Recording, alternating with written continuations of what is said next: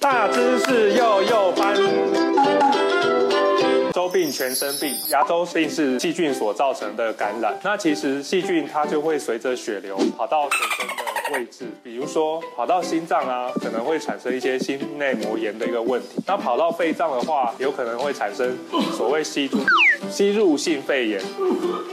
在全身位置啊，偶尔也会发现牙周病的菌种存在。那另外一个问题就是牙周病它是一个发炎的反应。那发炎的反应它其实就会容易产生血管硬化啊，或者是说可能会产生高血压或是一些心脏冠状动脉的一个问题。所以不要小看牙周病，只是口腔内的一个表征的一个位置。那其实糖尿病它是在国人的比例算是非常的高，其实它也会有很多的并发症，像心脏或是肾脏。牙周病的话，它是属于糖尿病的第六个并发症，因为糖尿病它的血液循环会变差，愈合的能力会比较不好，这样子的话就会造成牙周病的治疗方面或是控制方面相对会比较困难。另外我们在门诊当中，如果说发现到牙周病比较严重的一个患者，有时候我们也会怀疑他是有糖尿病的问题，也会请他去做相关的一个会诊。在国际牙周病的学会，美国或是欧洲很严重的牙周病或是糖尿病这两个问题是需要同时去做控制，才会达达到。两方面都又会有比较好的治疗的一个效果。针对男性牙周病跟哪些全身疾病是有相关联性的呢？失智、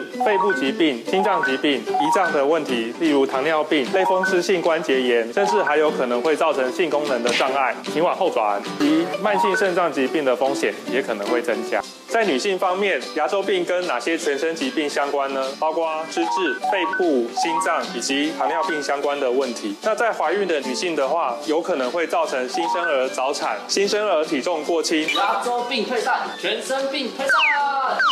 刚才的说明大家可以知道，其实牙周病它是跟全身的状况是息息相关的。我们应该要好好的治疗牙周病，控制牙周病以外。